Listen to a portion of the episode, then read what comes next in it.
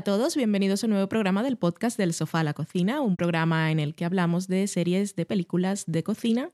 Yo soy Valen, estoy aquí con Dani. Hola Dani.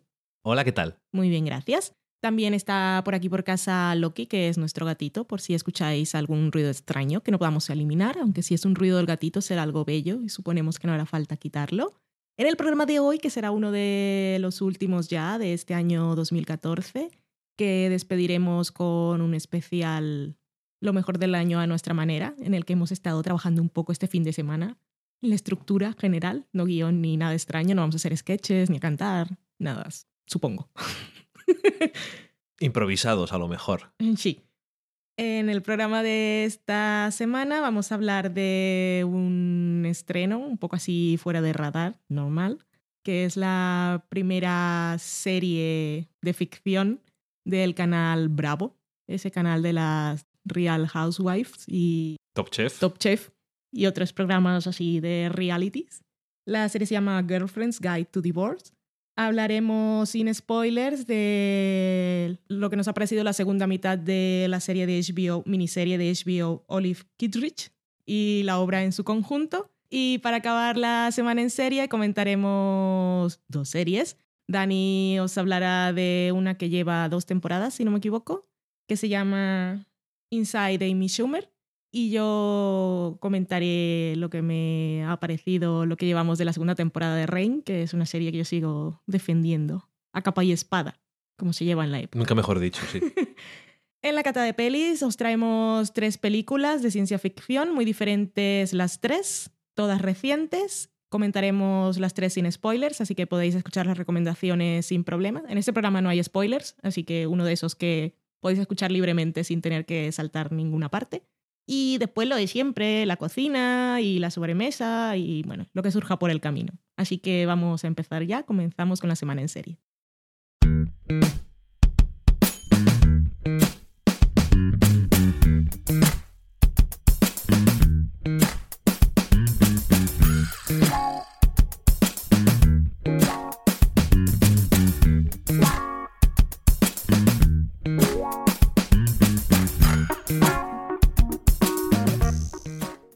Esta semana en serie con la nueva serie de Bravo, Girlfriend's Guide to Divorce.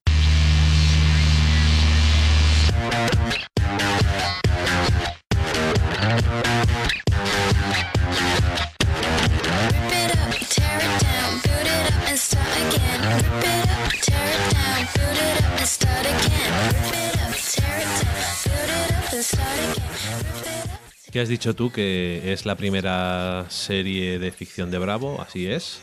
Parece que hoy en día todos los canales, aunque no les asociemos con ficción, parece que se están metiendo en el negocio de la ficción porque se ve que están viendo el éxito de algunos canales y que eso también les da mucho más nombre y se reconoce más, les da más publicidad la ficción está muy de moda hoy en día, yo creo que más que la telerrealidad, los realities.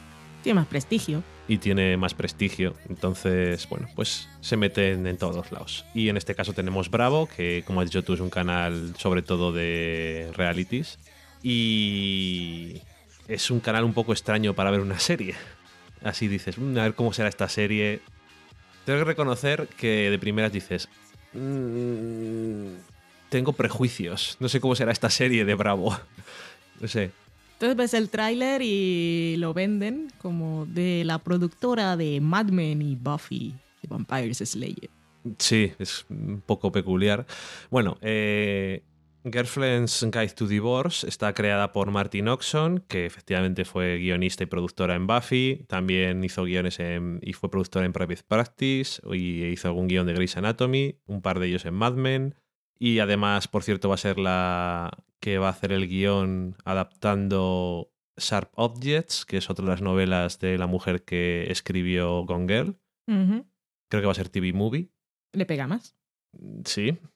Y, y, y, bueno, pues la serie va. Está protagonizada por Lisa Elstein, que seguramente la recordaréis de House, pero bueno, la hemos visto en muchísimas cosas. Pues el año pasado o hace dos, creo que la vimos también en The Good Wife, mm, de otra abogada y tal. Pero bueno, la hemos visto en muchos sitios. Algunos la reconocerán porque también pone muchas voces en series de animación, como The Legend of Korra, por ejemplo. Y esta mujer interpreta a una escritora de libros en plan consejo barra, mm, no digamos autoayuda tampoco, pero bueno, en plan consejos para llevar una vida familiar estupenda y ella lo vende vendiendo también su vida personal o una imagen de su vida personal con su marido y sus hijos, sus dos hijos, y que todo es perfecto y ella puede dar consejos a las mujeres para que sus matrimonios sean estupendos, incluso después de tener hijos y después de mucho tiempo casados. Y trabajando. Y trabajando. Y el punto de partida de la serie es que va a presentar su último libro y al mismo tiempo pues ya lleva con su marido un periodo en el que están on a break, de estos que dicen, ¿no? Están como viviendo, a veces duermen en casa los dos, pero cada uno va un poco a su bola, parece que están a punto de divorciarse. O que deberían. O que deberían, pero bueno, ella no sabe qué hacer exactamente y también pues está eso, que está vendiendo una cosa que es mentira en sus libros o está dando consejos sobre cómo conseguir una cosa que realmente no tiene. Y en el periodo en el que ha estado así separada de su marido, pues ha hecho dos amigas que son, según la sociedad en la que se mueven, eh, el póster de mujeres divorciadas, pues ellas dos están puestas allí. En plan que cuando te asocias con ellas te están pensando que te vas a divorciar. Porque por lo visto no se pueden llevar bien mujeres divorciadas y mujeres casadas son diferentes mundos. Y bueno, pues tampoco entrar muchos más detalles, pero no, no está mal, no sé. A mí no me, no me disgustó. Eh, Martin Oxon ha hecho muchas cosas muy variadas con su carrera. Ha trabajado bastante, pero yo creo, yo siempre me ha parecido que es una buena guionista en las cosas así que, que me gustan que hace, las que me gustan. Y la verdad es que me ha parecido un producto que es divertido. Así tiene un, tiene un tono a veces eh, bravo, un poco, ¿no? Un poco ligero y festivo, por decirlo de alguna forma. Y también al mismo tiempo, si se toma en serio la situación de la protagonista o las dudas que tiene sobre su vida o qué hacer con su vida ahora. Y también es que, no sé, eh, Lisa Edelstein me cae bien. Entonces eso creo que ayuda bastante porque si no, si la protagonista no te cayera bien así inherentemente porque sí, igual tendrías más problemas con ella o la, la gente en general. Y yo creo que eso le ayudará a la serie a que digan, pues me, voy me interesa ver la vida de esta mujer. Y a mí me pareció que a veces era graciosa, que intentaba meter un poco de humor y no siempre en plan muy zafio o muy evidente, sino que estaba bien. Y no sé, es el primer episodio, pero no sé, no creo que la continúe viendo, pero no me no, no tengo muchas objeciones a la serie. A lo mejor no soy su público especialmente. Me pareció curioso que en un canal que es entre comillas todo, pero es un canal que muchas veces está orientado al público gay, el único gay, bueno, los únicos gays que salen son el hermano de la protagonista y su marido. Y me hace gracia, no, sé por qué, supongo que por cómo es la televisión en general, que el personaje de su hermano que es gay es muy tradicional y muy conservador en comparación con otras mujeres heterosexuales que aparecen, por ejemplo. No sé, ya te digo que no me, no me disgustó. En algunas cosas me parecía que era real, en otras cosas es como muy de somos gente rica con problemas de gente rica, pero no me parece un mal producto y en el fondo de alguna forma encaja con cosas de esas de Real Housewives, pero, pero mejor, porque eso de Real Housewives es un, poco, es un poco así, pero bueno, oye. Sí, es un poco como que convierte a las Real Housewives en real, en personas. Y también tiene un poco el aura, así como si Sex and the City lo viésemos unos, unas décadas después. Ok. Tenemos ahí las amigas y bueno, se han casado, se han divorciado y tiene ese mismo espíritu. La serie es muy de su canal, pero la verdad es que me esperaba una patochada bastante grande y no, está bien. Lo que sí me parece es que la han estrenado en una época rara. Bueno, Sí. rara no porque es fiesta y no habrá nada más, pero es una serie totalmente de verano. Que creo que sí. la gente la vería más porque tiene ese tono ligero, entretenido y que le das más oportunidades si no estás de fiestas y reuniones familiares, sino que estás en verano y no hay muchas cosas para ver. Sí, creo que además ahora van a poner tres episodios solamente. No sé si. Me imagino que tendrá más la temporada, pero tres episodios, luego no es un parón navideño y luego volver. Es una forma un poco rara de estrenar una serie así en diciembre. Bueno, a finales de noviembre, ya no me acuerdo exactamente. Creo que a finales de noviembre. Pero bueno, un poco así. Sí, creo que está un poco fuera de, fuera de su momento en el que la tienen que estrenar. Pero bueno, en fin, que tampoco creo que esperaran grandes cosas ni vamos a ir directo a los semis, sino que es como el, pre- el primer experimento. Ujú. Y bueno, más o menos, no sé. Está bien. Para ser, la primera, para ser la primera serie y tener que ver cuál va a ser tu marca de, de ficción y eso, no es un mal intento ni una forma de vender tu marca o un estilo, yo creo. no. Sí. Y está bien en sus partes divertidas, también está muy bien en sus momentos dramáticos, que me sorprendió. O sea, mm, no está, no se pasa en ninguno de los dos momentos y ninguno de esos dos géneros los trata con tópicos. Y aunque sí hay varios tropos ahí andando por toda la trama, mm, no sé, creo que está bien. El póster me gustó, en el póster está Lisa Edelstein, eh, solo ella así como en medio plano. Y está más o menos parodiando el gesto este típico en el que levantamos el dedo corazón para mandar a tomar viento a alguien. Pero en este caso el dedo que levanta ella es el anular y se ve la marca de que ya no lleva el anillo de casada. Ujú. Entonces tiene, tiene su gracia, está bien. Y bueno, eso no, no sé qué más puede ofrecer la serie, pero como primer episodio de primer producto en el canal que está y con las aspiraciones que tiene, a mí me pareció más que correcto. No, y además tampoco hay muchas series que sea la protagonista una mujer que se va a divorciar Mm, y qué es lo que va a hacer a partir de ahí con su vida. Sí. Es una forma también de ver una fase diferente de la vida de mujeres que no, no todos los, días se ve como protagonista, que siempre está bien, es variedad. Y además en este caso es mujer trabajadora, ella más exitosa que su marido, o sea que también se va a ver otro tipo de dilemas que no es el típico de la mujer que la abandona el marido y se queda ahí un poco el drama, vamos. De madre soltera y tengo que buscar trabajo. Que no estamos diciendo que aquel sea menos interesante y esté más, No, pero no, es, es otro. diferente. sí. Y bueno, eso, que esto es lo que tenemos, una guía, una guía para el divorcio de las chicas de Bravo. Muy bien. Ahí lo tenéis por si no tenéis nada que hacer. Nada que hacer, de verdad. Y queréis darle, echarle un ojete, pues eso. Nos vamos a comentar así muy genéricamente eh, la siguiente serie, que es miniserie de HBO, Olive Kitteridge.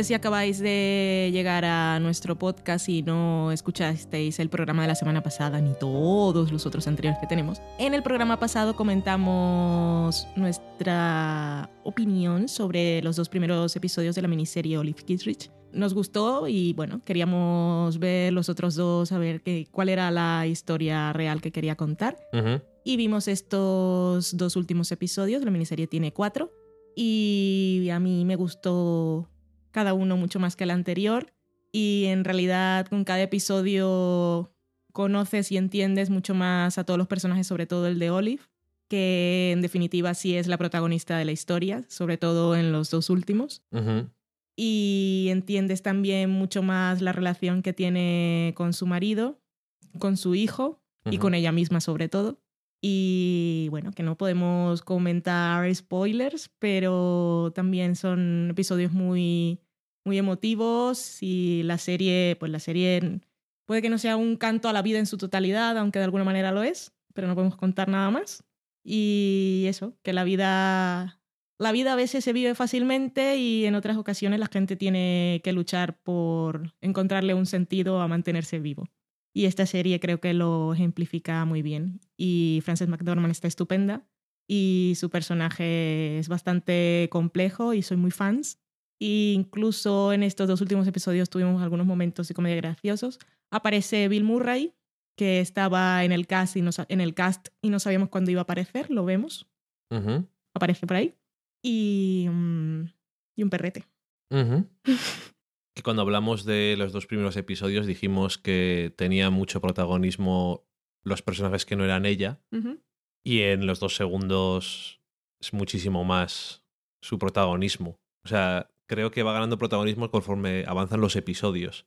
Y en el último es en el que más. Sí, pero también están bien esos dos primeros porque conocer su entorno también es importante, la forma como la ve la gente, como ella ve a, los demás. No, no, sí, es...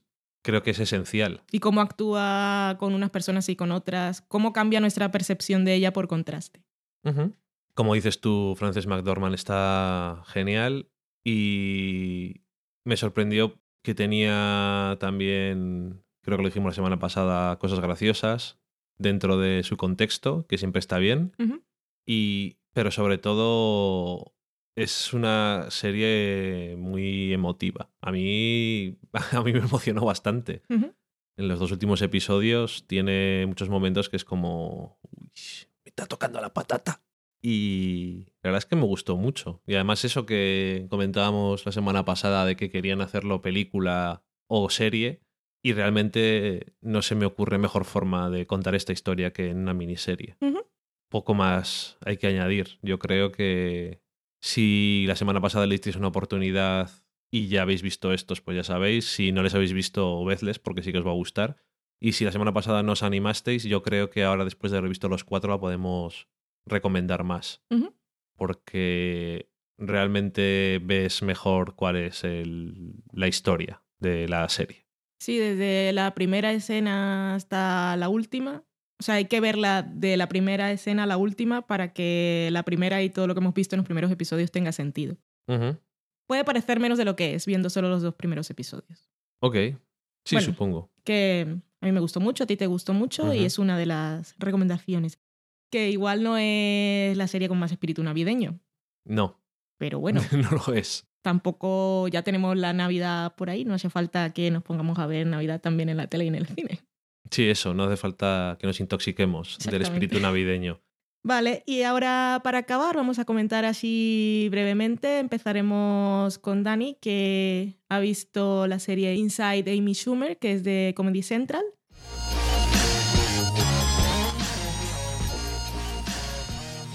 Yo he visto algunos trozos seleccionados que él me ha ido poniendo muy bien elegidos y es algo que yo recomiendo sin haberlo visto en su totalidad porque veo su mérito y me gusta lo que he visto, aunque no es mi tipo de cosas que veo porque son sketches y como que no me involucro.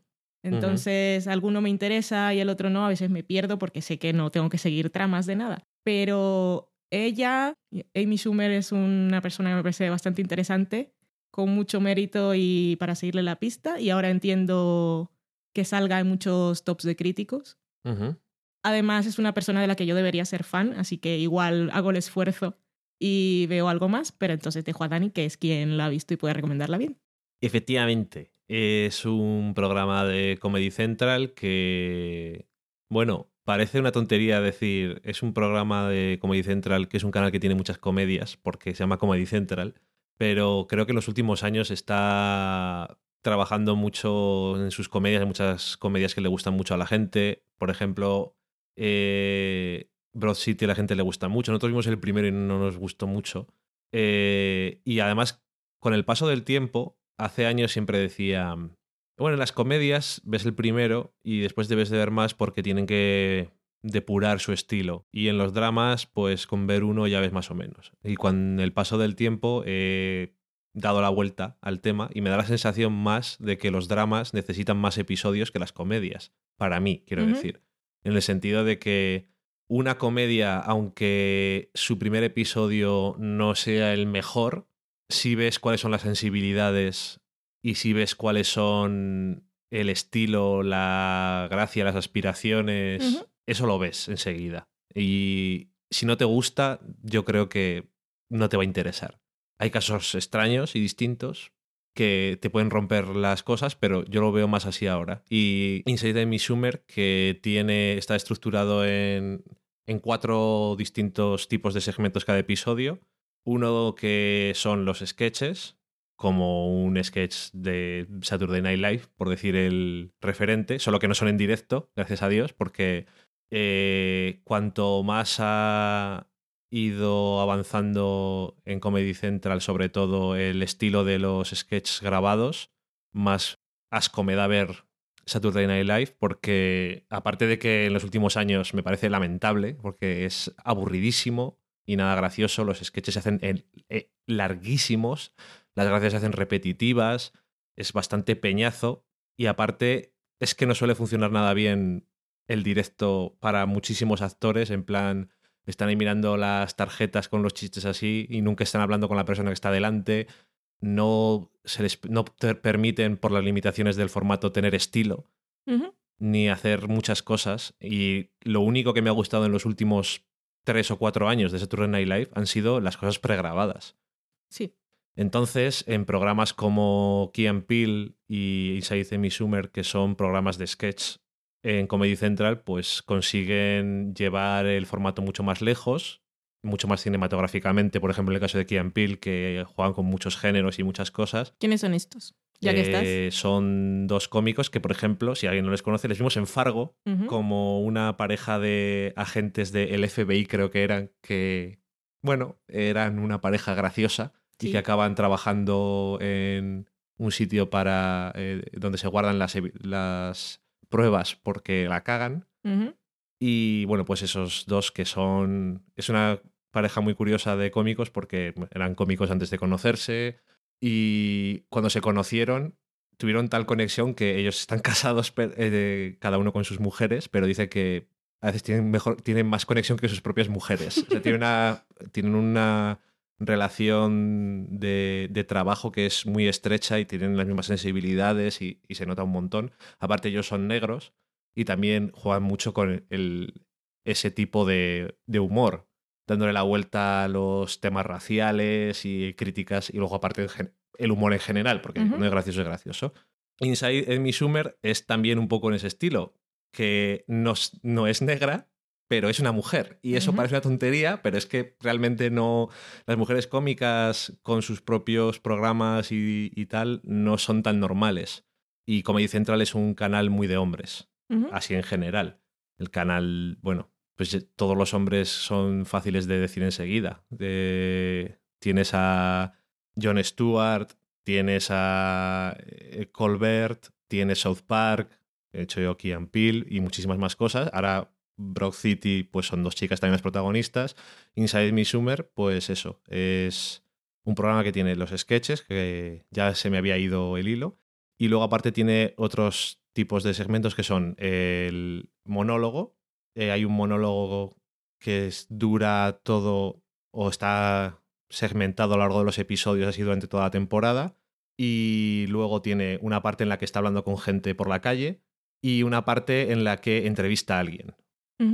Gente variada, como un cirujano estético, eh, una stripper, eh, una modelo, un chico que tiene la polla muy grande, eh, todo eso son cosas muy surrealistas, así, pero... La mezcla. Sí, la mezcla de, es en plan... Mm, se llama el segmento Amy Goes Deep, incluso ya directamente el título Inside Amy Summer es que es, muy sexual el programa y no tiene ella en el stand-up siempre lo hace, no tienen mucho miedo de ser muy abierta con la sexualidad, que es algo que ahora ya no, pero tradicionalmente no se permitía mucho a las mujeres ahora ya no lo digo así un poco libre, pero bueno. no tanto como antes, desde luego. Y pues todos estos segmentos que son muy distintos suelen tener relación temáticamente entre sí. Y lo más interesante es la temática que tiene muchas veces, a veces simplemente pues eso, son cosas graciosas, pero otras veces es una vuelta de tuerca a ciertas convenciones de género y cómo ser una mujer hace que las cosas sean distintas o no. También le gusta mucho meterse con su apariencia física, aunque me parece que es una mujer atractiva, pero bueno, le gusta porque como no es, también es parte de la broma, ¿no? Como no es el estándar ese de mm, flaquita y no sé qué, que ella dice, siempre dice que tiene celulitis, como si fuera una cosa extraña, ¿no? O algo así que no se puede permitir en televisión. Entonces siempre le está dándole ahí calor al tema. Y luego también eh, entra mucho en temas de injusticias eh, con respecto a las mujeres o eh, la segunda temporada arranca con un sketch que es sobre un, grupo de estos de focus group que les preguntan qué les parece la serie y son todo hombres opinando sobre la serie, que obviamente es una parodia sobre la visión esa masculina de las cosas, pero por desgracia, por desgracia en muchas cosas me parece que no es muy poco acertada. Me gusta mucho el final del sketch. Sí. ¿Cuál? Cuando habla ella. Cuando habla ella. Sí, es que le, eso le da muchas vueltas y no en el sentido... Porque es una... Lo que más me gusta es que, hablando de esas cosas, es una cómica y tiene gracia y se ríe de todas las cosas dentro del tema. Mm. Pues en ese sketch, pues sobre todo se trata de cómo ellos le dicen, ¿os ha parecido gracioso? Y ellos dicen, yo me la follaría y todos, nadie habla de cómo es la serie, sino solamente hablan de ella, de su apariencia. Yo le quitaría un poco de cara, un poco más de tetas, que se vea menos, a mí no me gusta su culo, no sé qué, y al final del todo le, llevan las noticias y ella se queda así con cara sorprendida con lo que acaba de ver y dice, pero han dicho dos que me follarían.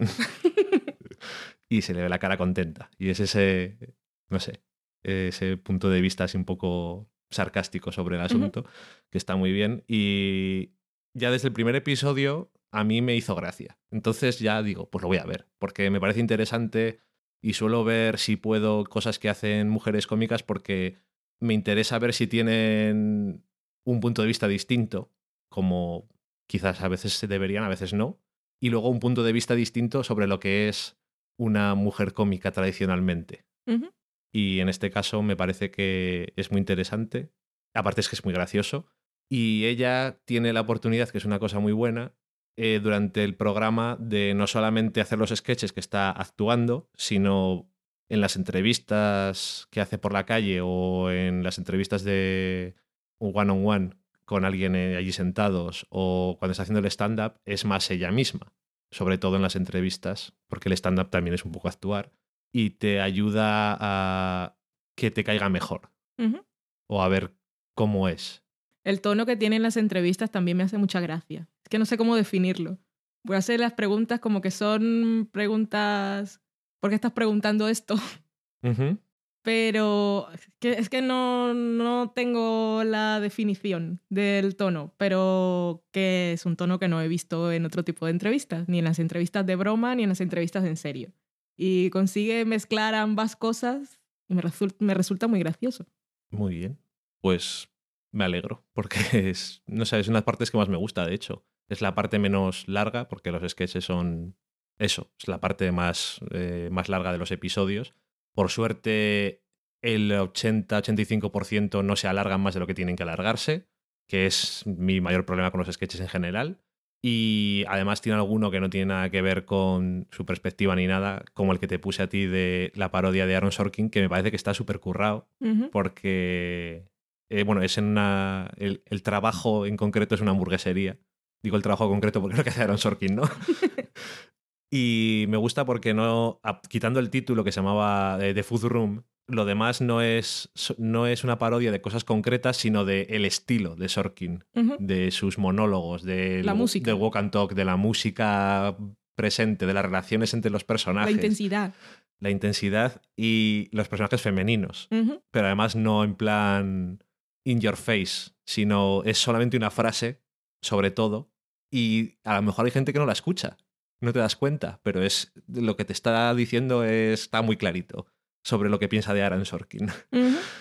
Además está el, El hombre protagonista del sketch es Josh Charles, al que conocemos de The Good Wife, y está muy bien. Que también sale en otro sketch haciendo de presentador y también le queda muy bien. Es un actor que me cae bien además, entonces siempre ayuda. Así que yo os lo recomiendo. El tema de la comedia es un poco complicado a veces de recomendar porque es que si no te hace gracia, pues no. Si no te gusta el tipo de comedia que puede ser muy sexual, no creo que te guste, porque no tiene ningún tipo de problema en ese aspecto. Pero yo creo que es muy interesante de ver, aunque solo sea intelectualmente, aunque a mí me hace mucha gracia. Muy bien. Y el último comentario que os traemos esta semana en serie es de Rain, serie de la CW.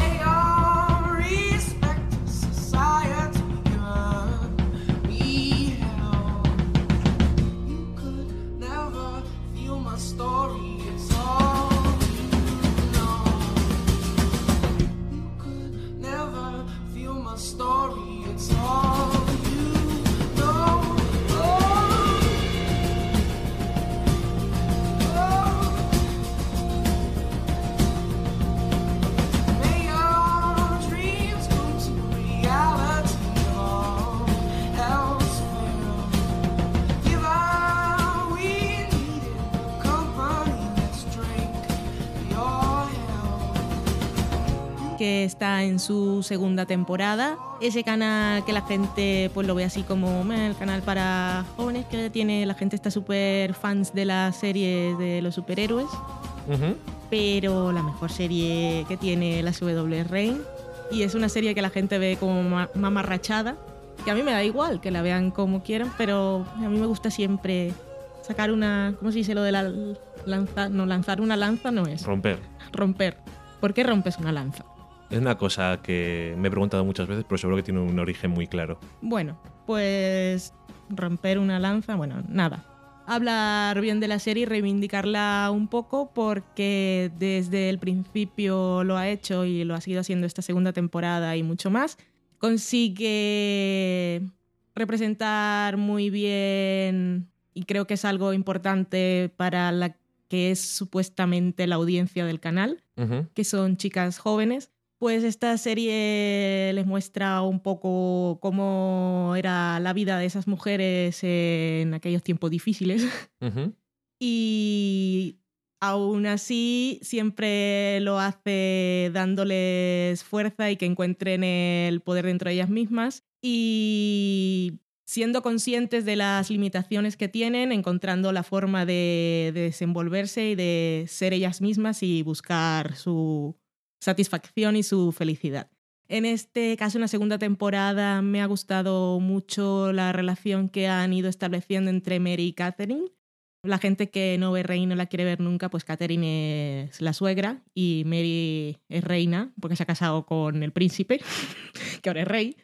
Así que tenían una relación muy de suegra-nuera llevada a los palacios de Francia porque aparte de ser la madre del futuro rey en aquel momento, pues tenía cosas. Estaba Nostradamus que le decía que no se podía casar con esta mujer y muchas más historias, y cada uno tiene sus demonios en esta serie.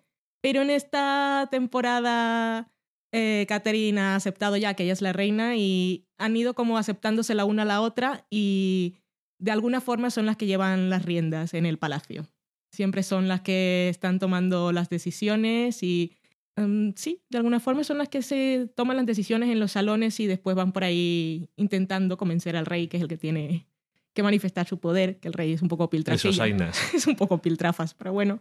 Y ha tenido un gran episodio de comedia en el que Mary y Catherine pues son atacadas cuando se van de paseo en su carruaje y se escapan y tienen que hacerse, hacerse pasar por polerinas y da momentos de comedia geniales y muy divertidos. Pareja de humor auténtica. Pareja de humor total, con los diálogos en sí que aparte tienen mucho subtexto, pero en este caso doble significado, diremos mejor.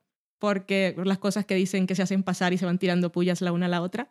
Pero también han tenido muchos momentos de intimidad, al principio de Catherine también aconsejándola de la mejor manera para hacer algunas cosas y contándole cosas de su vida, que luego vemos que tienen cierta importancia en el último episodio que hemos visto que han emitido esta temporada, que es un episodio que ha generado polémica y que la generó antes de emitirse porque se sabía cuál era uno de los hechos, cuál era el hecho principal del episodio y la gente se preguntaba si había necesidad o no y por qué y este tipo de cosas. Y lo vimos ayer y me sorprendió bastante la forma en la que es rodada y contada la historia, la importancia que le dan a que se sepa qué es lo que ha ocurrido en esa escena en concreto, la reacción que tienen los personajes justo en el momento después, la reacción que tiene Catherine y mm, la que tiene Mary también. Y espero que en lo que siga de temporada realmente veamos que eso que ha ocurrido afecta de alguna manera a los personajes, pero sobre todo para hacerlos más fuertes. Teniendo en cuenta, bueno, yo vi el último episodio, no he visto todos los episodios de Rain, he visto algunos y este último le vi contigo. Teniendo en cuenta cómo, cómo es este último episodio, yo esperaría o sospecho que sí, porque como tú dices, la serie y los guionistas y la gente implicada eh, le dan importancia a que las cosas se llamen por su nombre y tengan la importancia que tienen que tener. Tengo que decir que no veo la serie, pero me emocioné un poquillo. Muy bien. Así que no sé si eso vale para algo, pero me sorprendió a mí también cómo lo manejaron y eso. Y me gustó bastante. Sí, un poco más.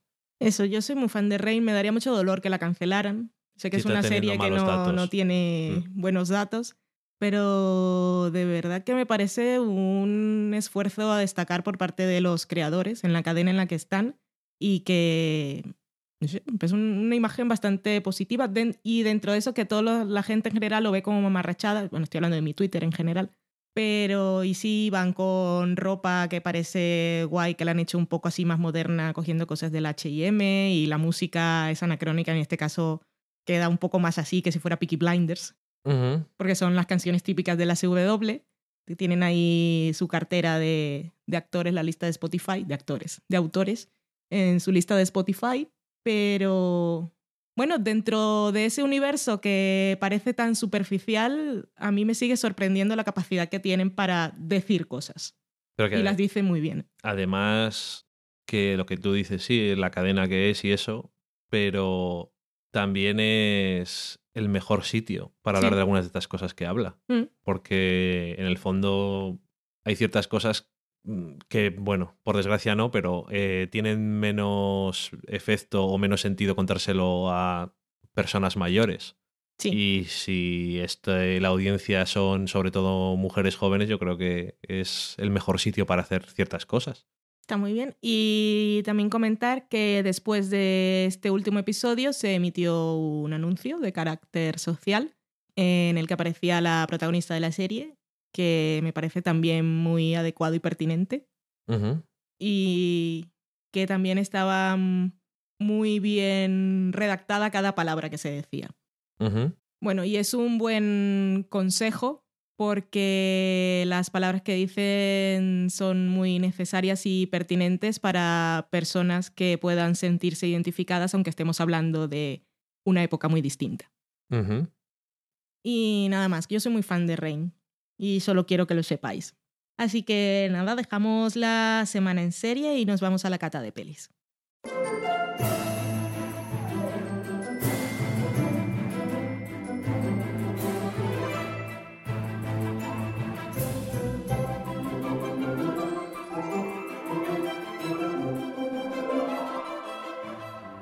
En la cata de pelis, como os habíamos ya avanzado en la presentación, vamos a recomendar o vamos a comentar tres películas de ciencia ficción muy recientes. Una es de 2013, que es Under the Skin. Otra es I Origins, que es de este año 2014 y es del mismo director de, una, de otra película de la que creo que hablamos nosotros, que es Another Earth. Y la última es Predestination, que si no me equivoco se ha estrenado en cine recientemente o últimamente escucho a mucha gente que la ha visto. Y es de una pareja de directores guionistas que se hacen llamar, porque ese es su apellido, The Spirit Brothers. Y vamos a empezar con iOrigins.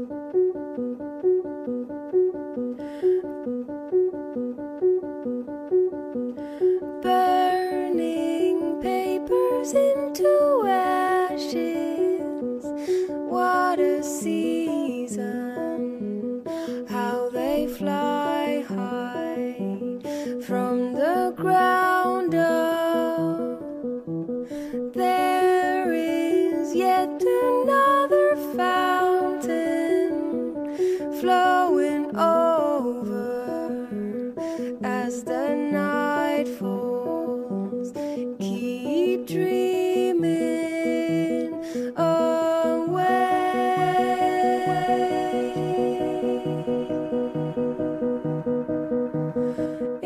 Side Origins es la segunda película, segundo largometraje de Mike Cahill después de Another Earth, como has dicho tú. Eh, está protagonizada por Michael Pitt, que hace poco recientemente hemos visto en Hannibal o Hannibal. Y también le podemos conocer por Boardwalk Empire. O Dawson Creek. O también Dawson Creek. Eh, también aparece Steven Young, que le hemos visto durante mucho tiempo en The Walking Dead como Glenn. Y luego un par de actrices también son protagonistas. Astrid Bernes Frisby, que no me has hecho más cosas antes, pero no me suena de haberla visto en nada. Y Brit Marlin, que era la protagonista de Another Earth. La película trata sobre Ian, que es un científico, creo que es biólogo molecular. Trabaja en un laboratorio con un compañero que es Kenny y llega una nueva interna becaria estudiante a trabajar allí, deben tener una rotación y esta mujer es Karen, allí están trabajando intentando estudiar eh, la estructura del el ojo y viendo cómo es su evolución, porque según dicen, el ojo humano es una de las razones por las que existe sobre todo eh, la teoría del diseño inteligente que descarta un poco las teorías evolutivas de Darwin y, posteriores. Y entonces están intentando encontrar una forma de probar que es fruto de la evolución igual que todas las demás cosas. Y mientras tanto, pues Ian está viviendo su vida tranquilamente, un poco solitaria, y un día conoce a una chica, él tiene una obsesión curiosa, ya que está trabajando en esto de hacer fotos a los ojos de la gente. Conoce a una chica en una fiesta de Halloween y le hace una foto a los ojos y está aliándose con ella como a ti te gusta en el baño del sitio donde está la fiesta y desaparece y no la vuelve a ver. Y entonces eh, esos ojos se le quedan ahí como grabados en la mente y un día les vuelve a ver y empieza a investigar a ver quién puede ser esta, esta chica. Por decir cómo empieza la película. Pero la verdad es que evoluciona también bastante la trama. Y la película creo que es interesante y creo que sigue también bastante bien la línea de Another Earth en el sentido de a intentar hacer ciencia ficción muy asentada en ciencia de verdad y al mismo tiempo dotándole de una cierta espiritualidad o intentar ver el significado de los hallazgos científicos y de las maravillas que nos da la naturaleza, intentar ver también no solamente el significado científico, sino también el efecto que tiene sobre el ser humano a un nivel un poco más profundo, por decirlo de alguna forma. Y en este caso, pues eso, mm, tiene mucho que ver con ese tema. Y la película me gustó. Me, creo que me, gustó más eh, Another Earth. No sabría decir exactamente por qué. Eh, Another Earth tiene un ritmo mucho más relajado y digamos que el elemento de ciencia ficción es como o el elemento de la película que la hace especial es un poco como lo que está de fondo y que afecta a las vidas de los personajes. Y en este caso es un poco más parte de la trama, más una parte que la mueve hacia adelante. Obviamente también trata sobre relaciones entre las personas, que eso siempre está bien, pero es un poco más eso, al estilo intentar buscar profundidad de los significados y cosas de estas un poco más grandiosas, ¿no? Y me gustó, por ejemplo, que los protagonistas son científicos y lo son siempre, como, en cómo actúan y eso. Eso me parece que está bastante bien hecho. Y no sé, es una película que tiene un par de cosas un poco extrañas, creepies, me refiero. Las tres películas que traemos sí. tienen su punto. Tienen su punto creepy, sí. En este caso hay un momento de socorro y varias cosas un poco creepies que no van mucho más allá, pero sobre todo una es un poco más, lo digo un poco casi de broma. Es una parte del final en el hotel. No digo, no estoy revelando nada. Y la otra es una cosa ultra creepy que no tiene muchas consecuencias, creo, pero bueno, no sé. La película me gusta y me gusta el punto de vista del director, lo que intenta hacer. Es un poco como de la liga de, de Saint Carruth, en el sentido de cómo maneja sus elementos eso de ciencia ficción y cómo están tan interrelacionados con la naturaleza humana y las emociones. Pero de alguna forma en esta película no he conseguido, a lo mejor, mm, para que me gustara muchísimo, me parece que me falta un poco más de implicación. En algún paso me falta algo que me hiciera más implicarme en la trama o con el protagonista. No lo sé. O a lo mejor, en este caso, como los elementos científicos son mucho más presentes a veces se pierde de vista el tema emocional, aunque siempre esté ahí, o lo hace, le quita un poco de espacio, no, estoy seguro.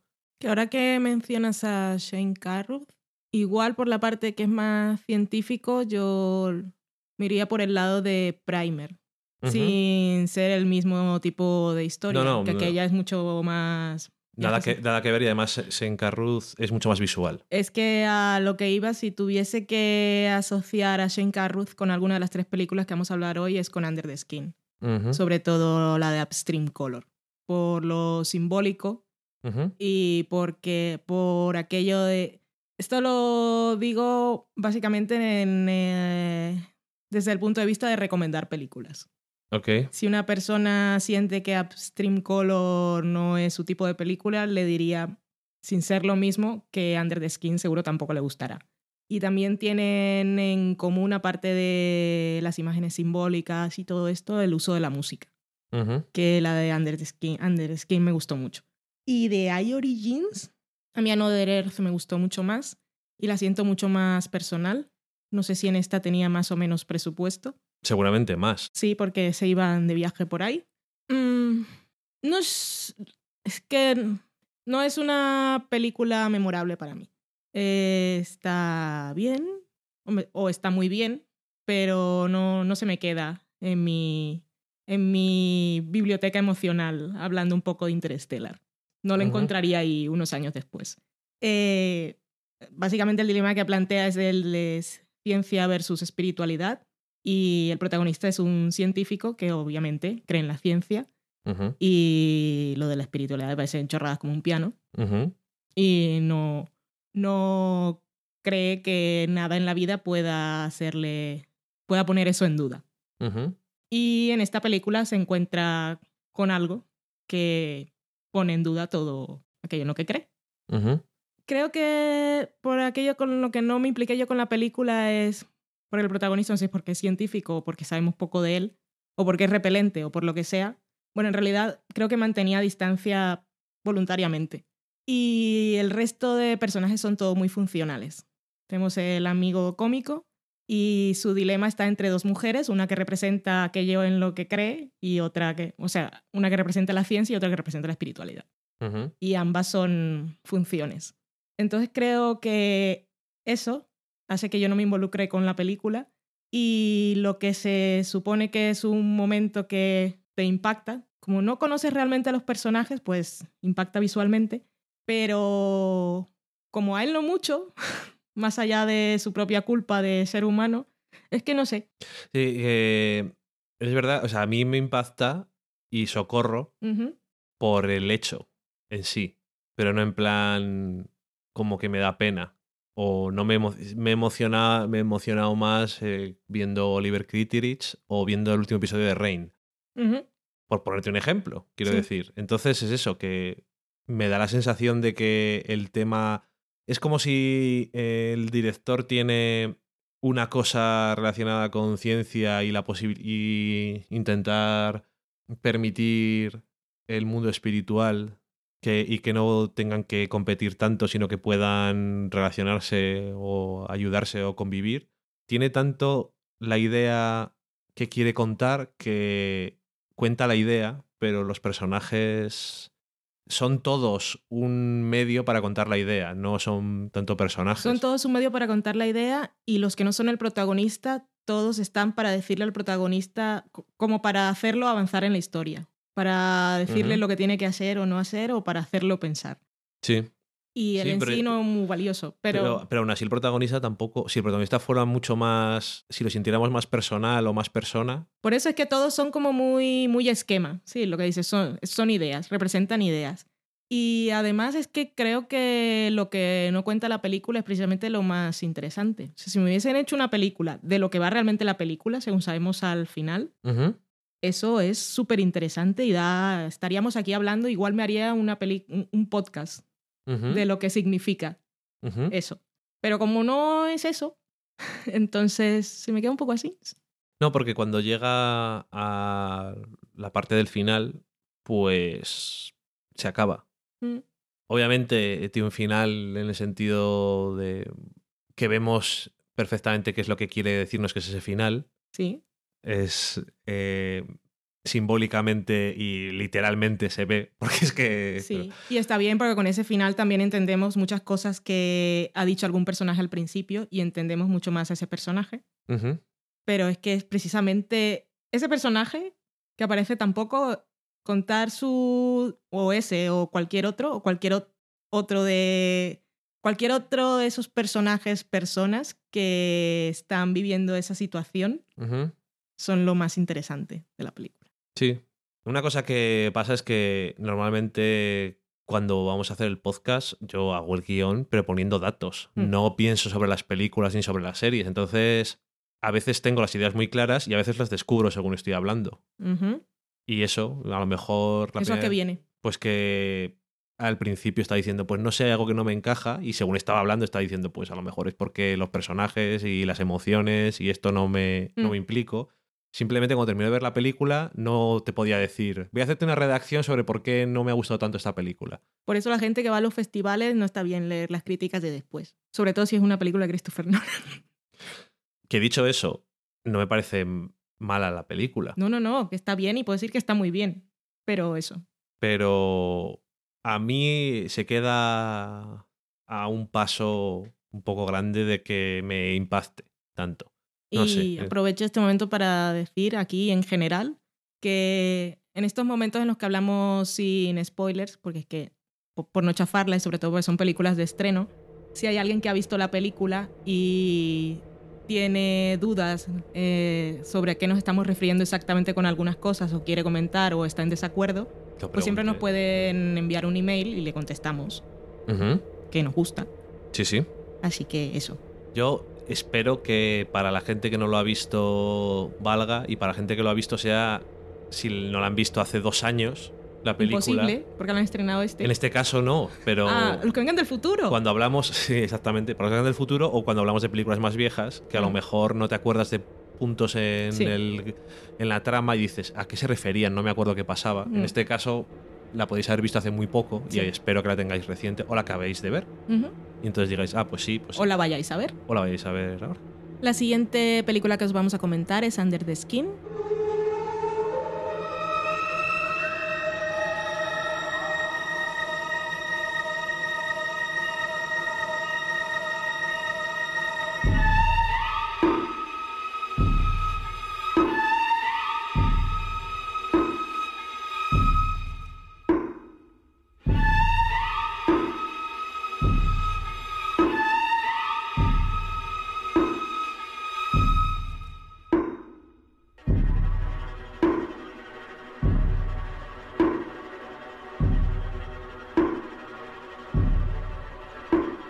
Es del año 2013, su director es Jonathan Glazer, que ha dirigido otras películas que yo casualmente he visto y las tres son muy diferentes.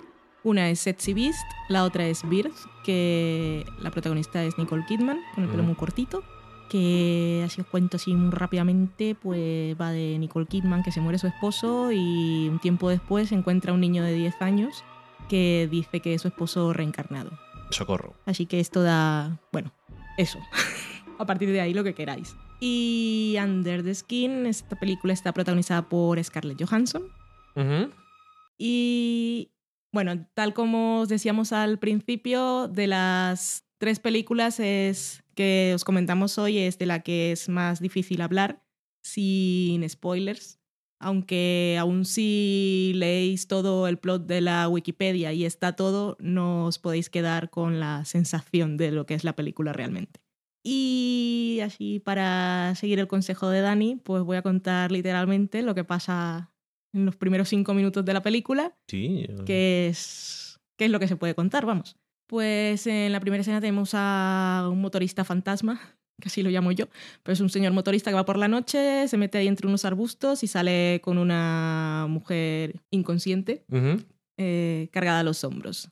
Y luego vemos un espacio totalmente blanco en el que está Scarlett Johansson desnuda y le quita la ropa a esta mujer, se la pone y sale a la ciudad. Estamos en Escocia. Profunda. Y lo que hace el personaje de Scarlett Johansson es viajar en, en una fragoneta Sí. viajar en un sí en- bueno viajar en un coche conducir por la ciudad día y noche eh, mirando qué es lo que mira la cámara hombres. Con los que establece alguna conversación como si estuviera perdida y algunos de estos hombres se suben en el coche con ella y ella los lleva al sitio en el que vive y eso es lo que podemos contar hasta ahí. Así de sensaciones generales. La película es muy simbólica, hay muy poco diálogo, la gente ya está diciendo socorro, me voy. Eh, yo diría así como para dar un poco de interés alguno que Under the Skin es para Scarlett Johansson lo que es The Congress para Robin Wright. Y Mm, Elabora. la película, tal como está, tiene realmente varios niveles de interpretación.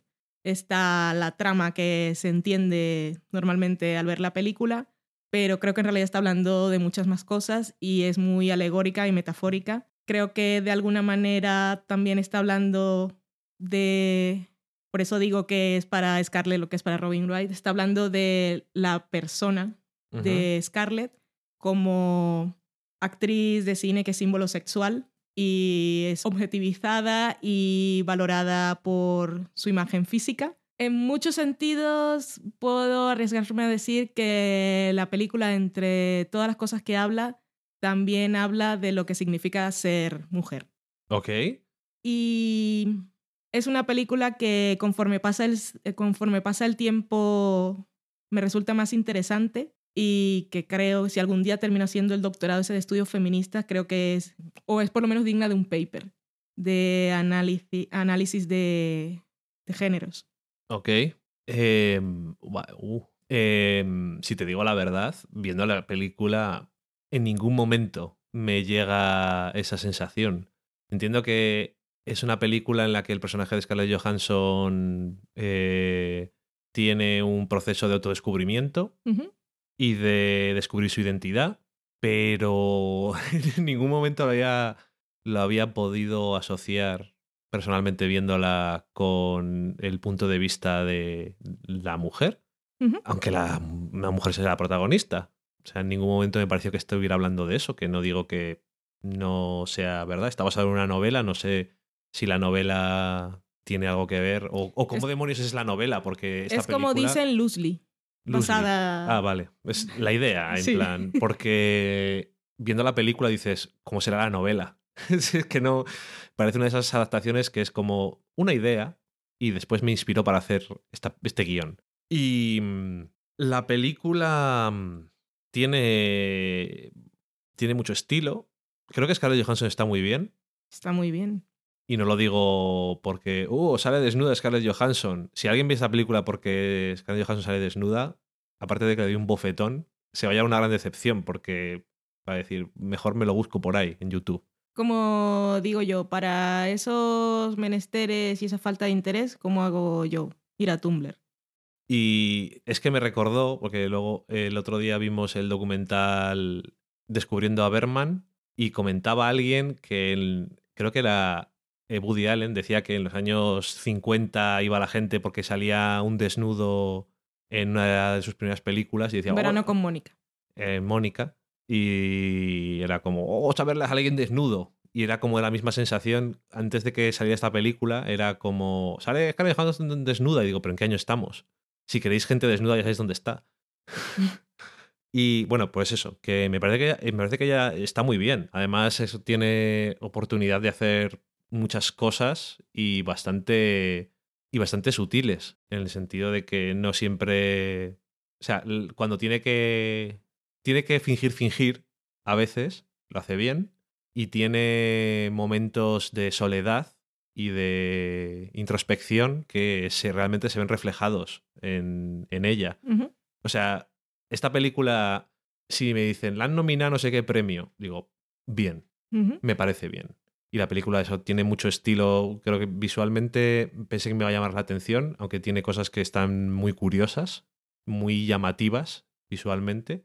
La música está muy bien, además está llevando un montón de premios. Es muy una música muy adecuada, muy creepy, muy atmosférica, Sí. pero la película mm, no me convenció para nada. O sea, ahora que has dicho eso, ah, no la voy a volver a ver, pero puedo pensar sobre ella de otra forma y a lo mejor gana en riqueza, pero el argumento en sí lo veo muy claramente y me parece perfectamente, pero creo que creo que se repite demasiado al principio. No se repite. Ya sé que no se repite, porque no es lo mismo, en, ningún, en ninguno de los casos es igual, pero me da la sensación de que, vale, pues no diga que se repite, es que se suena, aun intelectualmente, sabiendo que la primera media hora de la película o todo el comienzo de la película es necesario para el personaje y para la película incluso, viendo la película eh, no mantenía mi interés lo suficiente la primera parte de la película. Creo que después, cuando rompe un poco el esquema, por decirlo de alguna forma, a partir de cierto momento, es un poco más interesante o entretenida. Que suena entretenida, a veces suena un poco a divertido, pero no es lo mismo. Y no, no me ha convencido la película. Se dice, no lo veo, Valen. No lo veo, no lo veo. Y incluso reconociendo muchas cosas que, que están muy bien. Y yo creo que si la actriz protagonista podía haber sido otra, pero creo que es muy adecuada Scarlett Johansson por, el, por lo que has comentado tú, que eso sí que por el tema de sexualidad, o que es un icono, y eso es, muy, eso es importante para mí en la película. Pero aparte, una actriz a lo mejor que hubiera estado menos inspirada o que tuviera menos matices, no, ha- no habría vendido la película porque es todo. La película es ella. Si no está ella o el director le sabe sacar todo el jugo, la película es un desastre absoluto. Y no creo Mm. que sea un desastre, pero No lo es. no lo veo. No, no me convence del todo la peli, ¿no? Vale. Pues si eso luego la comentamos con unas copas de vino. Me parece. Me parece Y te digo todas esas invenciones que he visto yo, que no las ves.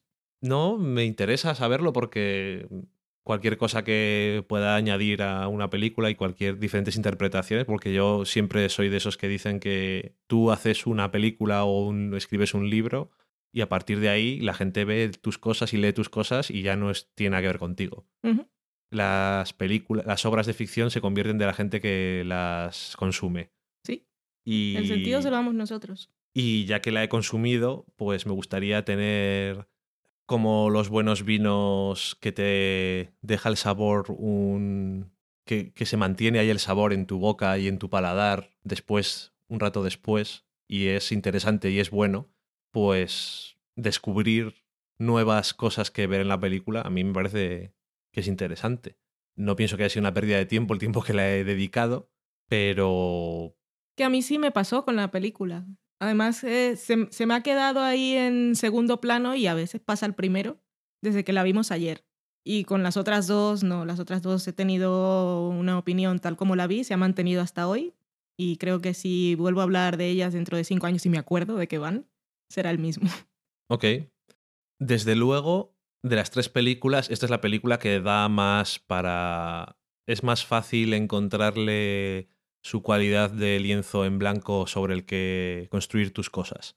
Aunque la trama está muy clara, pero tiene más posibilidades de aceptar simbolismos y metáforas y cosas. Interpretaciones. Perdón, interpretaciones. De locas. Sí. Bueno, de locas o, o, no, ya. Yo te digo que yo la vi y no, no lo vi, pero me estoy interesado en que me cuentes. Y eso ya después del pod. Sí, eso ya los spoilers les dejamos. Si quiero.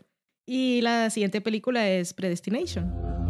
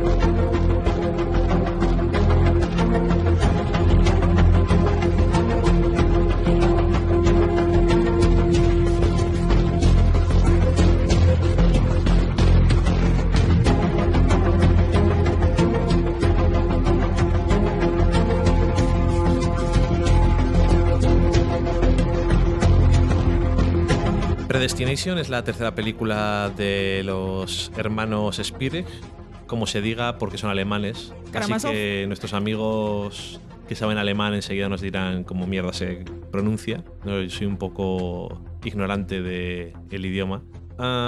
Es la tercera película que hacen. Eh, son directores guionistas también. Es una cosa que tienen en común estas películas, que son así muy de autor. Y sus anteriores películas eran eh, Daybreakers, que hicieron en 2009, Undead, que hicieron en 2003, así que hacen poquitas películas. Y esta película está protagonizada por Ethan Hawke, que bueno, le conocemos de muchas cosas. También participó en la anterior película de, de estos autores. También tenemos de protagonista a Sarah Snook, que ha salido en cositas, pero no la conocíamos. Y también aparece por ahí Noah Taylor, que justamente la acabamos de ver en Peaky Blinders y aparece en muchos El lados. señor Salvini. Y no salen muchos más personajes. Y la película trata sobre un personaje que está intentando detener a un terrorista que pone bombas, de- el de Fisher Bomber, Bomber, que le llaman. Y este que le está intentando detenerlo no es un policía ni nada, sino que es un agente de una agencia, valga la redundancia, temporal. Es que- un policía temporal que que, no es porque trabaje cada Sí. seis meses, sino que viajan en el tiempo. está fijo. Está muy fijo, sí. Y entonces está intentando detenerle, pero en la primera escena que vemos en la película, pues eh, termina con la cara quemada y tienen que, que reconstruirle la cara. Le vemos que la cara le ha cambiado, no es la misma que tenía antes, Se por lo que lo, porque lo dice él, y es Ethan Hawke. Dice, ahora soy No Ethan está Hawke". mal. Digo, bueno, pues podría ser peor. y le dicen, bueno, pues ya estás llegando a lo que es el final de, de tus días como policía temporal, porque es temporal. Mm. Y dicen, bueno, pues tu última visión está, está llegando ya. Se nos han acabado ya los puntos de la tarjeta de Iberia. Así que le mandan a su última misión. Le vemos de vez en cuando grabando cosas en una grabadora en plan de consejos, cómo hacer el trabajo. Y entonces la siguiente vez que le vemos es un camarero en un bar y un hombre entra en el bar, que no es un chiste esto, también referencia a la película, y se pone a hablar con el camarero y acaba contándole su vida. Es un hombre que escribe columnas de consejos para mujeres, como The Unmarried Mother, y, o sea, como madre soltera, sería Sí. algo así. Y bueno, pues le empieza a contar cosas y dice, bueno, si te cuento una historia aquí del copón, me regalas la botella esta. Y dice, venga, adelante con ello. Y le cuenta toda su puñetera vida. Y entonces... No voy a contar nada más del argumento. Una película curiosa, podríamos decir. Tiene una idea muy clara de cuál es en plan cuando estás escribiendo un guion. Me imagino a los dos hermanos diciendo, hostia, y si no sé qué y no sé cuál. Y eso es alrededor de lo que construye la película, que reconozco que es bastante curioso, aunque me parece que le podían haber sacado más jugo. Sobre todo a un par de cosas de género, que es un poco casual a veces. Pero bueno, es diferente, porque la verdad es que no se puede decir que no sea original.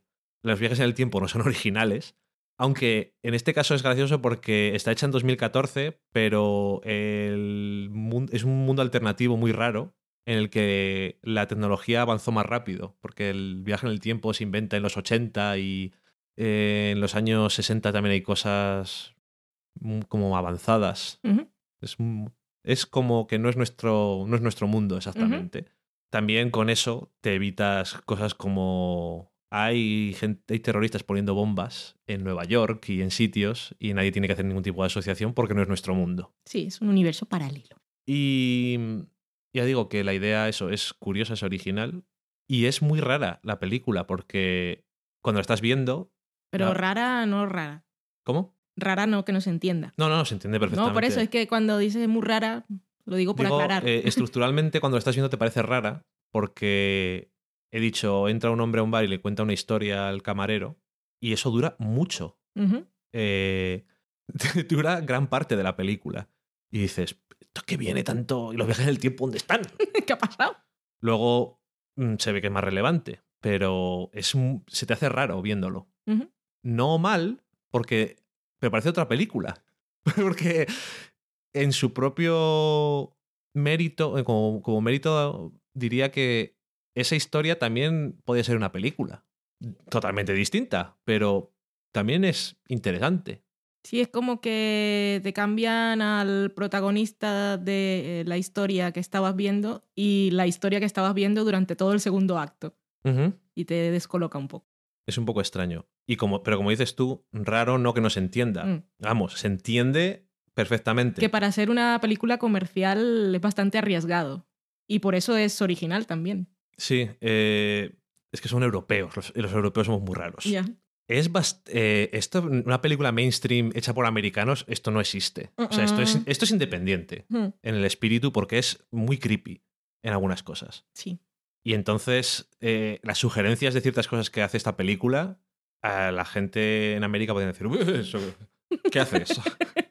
bueno, y yo soy de Europa y también me lo parece, ¿no? pero pero no, no estoy en contra de ello, porque es eso, es una... Me, me parece válido. Es algo nuevo. A mí las cosas mm, raras o creepy no me molestan mm, si tienen un propósito.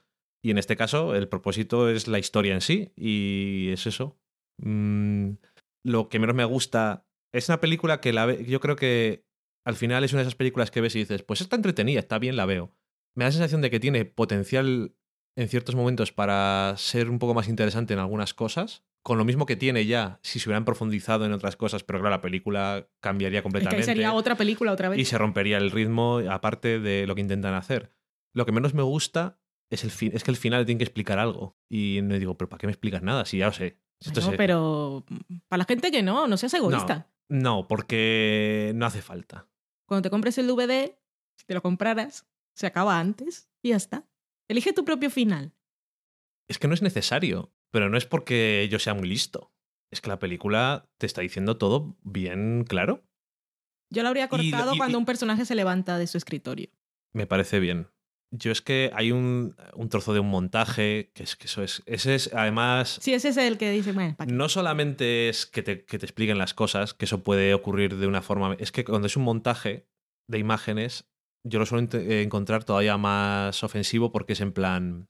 La película de la hora y media lo acabo de ver. Hace dos minutos. No soy gilipollas. Ya me acuerdo. No sé. Eso que no me. Tampoco es que me estropee la película, pero me suele enfuriar ahí un poquito esos finales.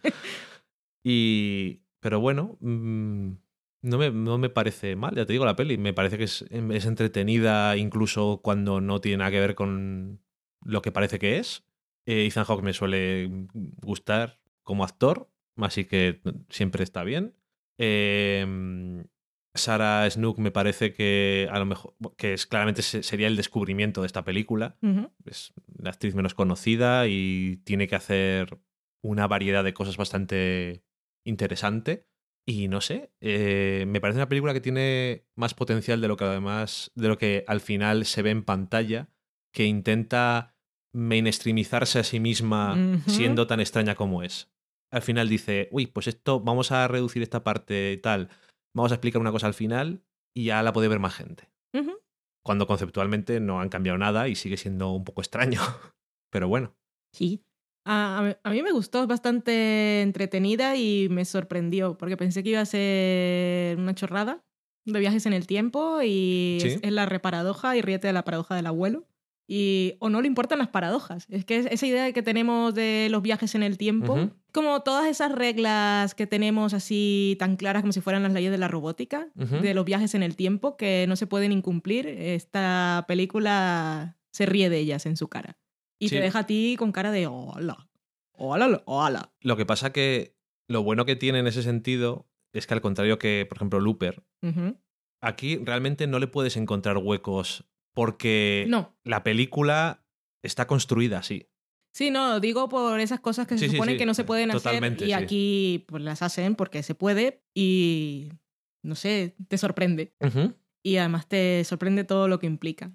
Y a mí te pregunté qué hora era o cuánto faltaba para la película cuando vi todo el trozo de historia que te estoy contando. Porque, por eso, pues decía, pero ¿qué está pasando? Pero, pero es muy necesario que lo cuente. y está muy bien, no sé, me pareció, quitando eso de que igual no hace falta que sea tan enfático al final con ciertas cosas, que le habría quedado perfecta y con un lacito, pero casi que se lo perdono porque yo la veo como una película con tinte comercial y como tinte comercial valoro que tome ciertos riesgos. Así que se los perdono. Y es que no sé qué tal funciona esto en taquilla, pero no veo nada comercial.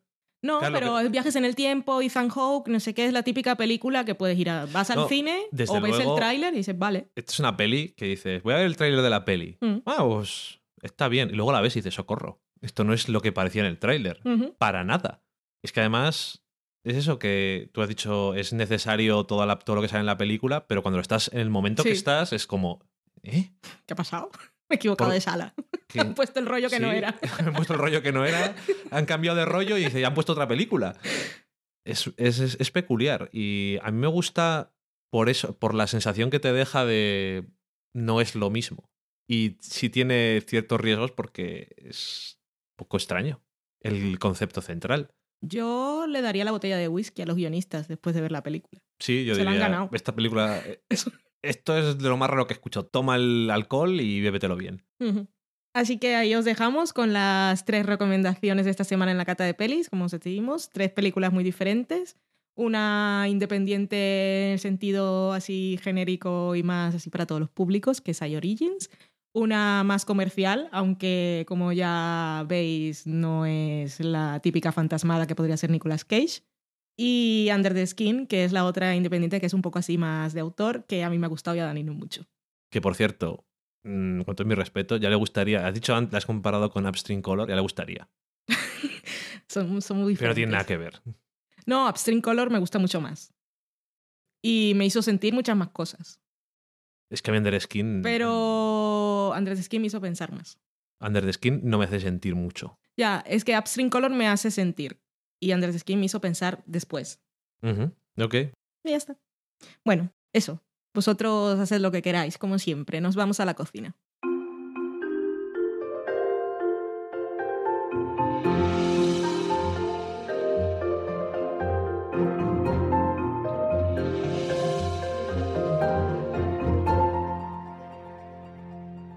Hoy en la cocina os traemos una receta súper elaborada, en este caso es una bebida para los amantes del vino, no, es broma, porque la gente nos mata, Pero supongamos que un día habéis ido a comprar un vino y no queríais gastar mucho dinero y cuando llegáis resulta que es vino de mesa, pero es de ese vino de mesa que es para echarlo en la mesa, porque lo bebes y dices, "Meh, O era para cocinar está malo. y te ha sobrado. Y entonces, para todas aquellas personas que sepan que hay una bebida refrescante que se puede hacer, que es muy común en el norte de España, que no es muy popular en otros sitios, como en Cataluña, por ejemplo, donde yo estaba, y que cuando se lo dije a Sara, mi hermana, vamos a beber esto, dijo, uy, ¿por qué? Pues eso, es el calimocho. Te ha costado hablar de ello sin reírte, Ya. porque parece que es de broma. Es que no tenemos nada esta semana, pero esto es una cosa interesante. A lo mejor alguien no lo conoce. Fuera de España, ¿no? Pensaba en ello como un cóctel, pero no uséis los vinos buenos. Oh, oh, eh, espera. El calimocho. calimocho, como dices tú, es una cosa muy, de, muy del norte y se suele escribir con K y TX porque es una cosa muy del País Vasco.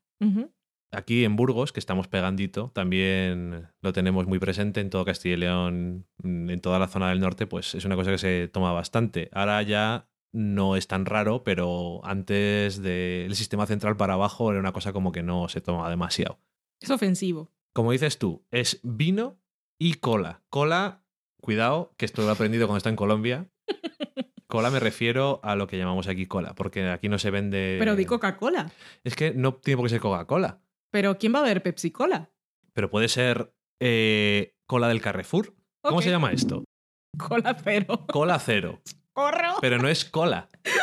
Socorro de mi vida. Lo que venden en Colombia como cola, que ya me ha pasado un par de veces, Eso es cola con K. Es roja. no tiene nada que ver. Y bueno, pues digamos Coca-Cola, pero puede ser cualquiera. Eh, Coca-Cola, Pepsi o sucedáneos. Eh, la, sabiduría popular dice, Socorro. pero esto yo me imagino que como es una bebida muy de juventud, Divino eh, está adaptado, divino tesoro, es que el mejor calimocho sale de una cola buena, es decir, Coca-Cola, de marca, porque la Pepsi es una marca muy, muy odiada así en general para cócteles, cócteles entre comillas, eh, cubatas, cuba libres y cosas de esas aquí en, en España y para el calimocho también. Pepsi solo lo bebes obligado cuando vas a un sitio en el que pides una Coca-Cola y te dicen solo tengo Pepsi. Miras al camarero, pero ¿por qué? Pero ¿por qué imbécil? Bueno, va. Y eso, que sea buena Coca-Cola y mal vino. ¿Qué asunto hay? Mi idea es que el calimocho nace porque en España nos sobra el vino. Es una cosa que, por ejemplo, pues eh, tu hermana que viene de Colombia no entiende porque en Colombia el vino... Se y, nos pasó a ti y a mí. Fuimos al supermercado y dijimos, vamos a comprar un vino para hacer calimocho porque vamos a hacer una cena muy a lo español. Y no hay un vino barato. Ninguno es barato. Son todos carísimos. y no, no quiere decir que sean buenos. Pero son todos carísimos y aquí puedes comprarte un litro de vino malo como el demonio, pero por eh, 50 céntimos de euro, que es muy poco. Para quien no lo sepa, el señor Don Simón tiene, tiene vinos especiales como la- el Tetrabric Merlot. es que cuando lo vi casi me muero. Sí, pero son los pequeñitos esos. ¿no? Intentan fingir que son algo... En la, en la botella que venden de cristal pone el vino más vendido, el vino español más vendido en el mundo. ¿Quién los cojones de poner eso? No digo que sea mentira, cuidado. Pero incluso puedes bajar más abajo que Don Simón. Puedes comprar ¿Cómo? lo que llamamos el vino del dedito, el vino colega, que es, el, es marca blanca de vino de Tetabric, tinto. Socorro. Vino tinto siempre. Pero a mí me gusta más con un vino más o menos... que no me bebería solo, pero... Entonces el, el tema está ahí. Eh, la idea es, no, el calimocho mejor es vino horrible y lamentable y Coca-Cola. Pero eso, claro, juventud y vino tesoro. Porque no tengo dinero. Exactamente. De ahí es donde yo creo que viene. La realidad es la siguiente. Cuanto mejor sea la Coca-Cola y mejor sea el vino, el calimocho está mejor, porque el vino está bueno. Lo que pasa es que eh, profanar un vino bueno Sí. echándole Coca-Cola, pues es para pegarle una pata en los huevos. Como coger un solomillo y echarle ketchup. Pero si tú compras un vino y dices, no me gusta, un vino tinto, y no te gusta, o pensé que iba a estar mejor, o te ha sobrado de hacer una receta cualquiera para una salsa de tomate, Un rabo de toro. de toro al horno, rabo de toro en la olla a presión, cualquier, o, o despacito, que siempre el vino le aporta mucho. Ese vino, dices, no tengo suficiente, le ha hecho Coca-Cola en la proporción mitad y mitad, y ya lo tienes hecho. Hay gente que le gusta echar un poco más vino, un poco que esté un poco más cargado. Es como llama un amigo mío la mezcla maestra, que es como Ujú. 60-40 a favor del vino. Pero también es una cosa de juventud, supongo. y es una cosa curiosa. Al final, el efecto calimocho lo puedes conseguir como nosotros ahora mismo tenemos cola cero del Carrefour. Esto no es la mejor Coca-Cola que hay del mundo, precisamente. Eh, no. Todo se ha dicho infinitamente más barato que la Coca-Cola. Y Para luego, ti que no bebes agua, sino eso, pues sale más rentable. Sí, y un vino no malo, pero no bueno. Un vino de euro y algo, dos euros. Claro, eso en Colombia no había. No. Es que aquí tenemos tal cantidad de vinos y tal rango de diferencia en los, en los vinos tintos y en todos, pero en el vino tinto sobre todo. Y hay vinos que son horribles, pero cualquier vino que diga, "Joder, qué malo está este vino. Coca-Cola.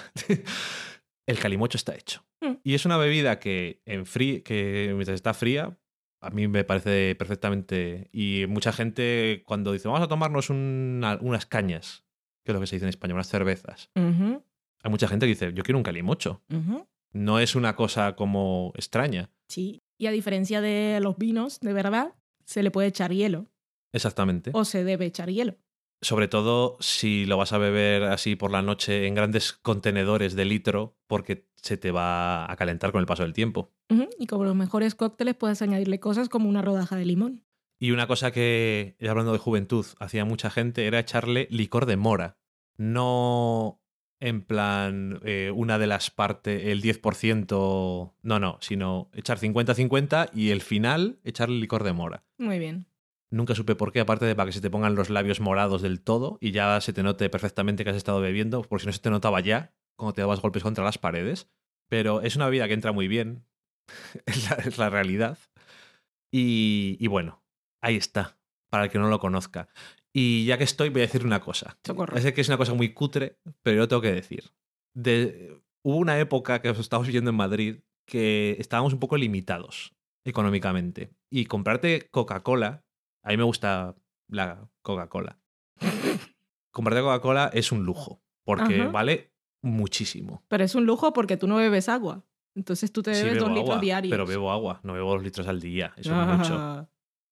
Ya no, hubo una época que igual sí. se me fue de las manos la adicción. Pero ver Coca-Cola es un lujo porque es muy caro. Y las marcas blancas de Coca-Cola a veces consiguen lo mismo. ¿A dónde quieres llegar? Los sabores son muy distintos. Igual no te sabe Coca-Cola. A lo que voy es que experimentéis con cosas porque la Coca-Cola es muy cara. Socorrísimo de mi vida. y de propina para los que viven fuera, que tampoco se suele conocer, está la clara, también se ve mucho aquí en España, que es mezclar cerveza y refresco de limón. Pero aquí, cuando dices una clara, no- cuando quieres eso que llamas tú clara, se dice cerveza con limón. La clara tiene eh, gaseosa o alguna. Es esas no me interesan demasiado. Una bebida transparente con burbujas. Que en Colombia hay otra variante con la cola que no te gusta, que ahora no me acuerdo, creo que se llama, creo que se llama cola pola, pero no lo sé. Con cerveza. Es cerveza y cola. La cola roja de Colombia. Qué mala está, por favor. Y le ponen hielo. Pero con la cerveza no está tan malo. Es que la. oh, No te gusta, ¿no? oh, te qué gusta. mal. Bueno, y para no para que no os sintáis estafados con nuestra su- super receta de esta semana, Estamos de puente. exactamente, vamos a aprovechar para recomendar un post con una receta que nos pasó Daniel Roca con la receta de atún en adobo. El, el blog es recetasvanessa con una sola s, punto wordpress.com y en su buscador atún con adobo. El post se llama atún con adobo, la receta de mi yeya. Y también vale la pena que lo leáis, que para eso nos lo pasó Daniel, porque es un post escrito con mucho cariño en el que Vanessa, supongo que se llama la autora del blog, Espero.